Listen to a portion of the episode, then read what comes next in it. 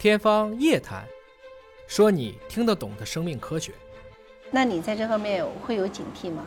会有警惕自己吗？比如说你在做科普，会觉得自己很权威？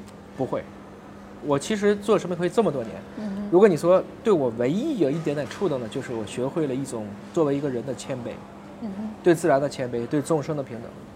因为在这个过程中，我越来越明白了，其实你知道的东西太小了。我们才聊了几个小时，你已经教了我很多东西了。你教了我认知的一个蜘蛛，你教了我为什么人的游泳会产生褶皱这些问题。其实三人行必有我师焉，你的智力永远是有限的。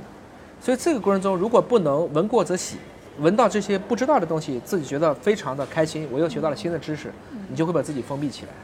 科普本身是二道贩子呀，就是把别人的知识嚼碎了，再说成大家听得懂的东西，这是科普。绝大部分的科普和科学家还是不一样的。那我不认同这种说法。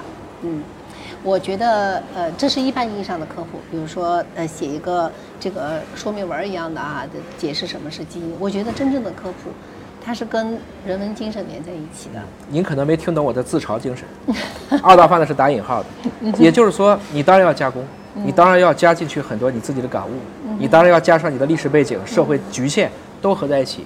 但是归根结底，它的原创性的底核是把别人的理论拿来来做加工的。在这个过程中，这是我要说的关键，你拿的那个理论对不对？如果你拿了理论就错了，相当于你一开始立论可能就偏了。所以我经常给大家讲，就是我今天讲的东西，也可能就只对这几天。因为在我来看，我本科时候学到了生物学的知识，到今天基本上都快，至少都快被补充完了，好多都是颠覆性的。原来它就不是那个样子的嗯啊。那这个过程中，你只能说，因为天变，道变，我们的学科在变，我只能跟着它变，而不是假定去相信今天已知的这些知识。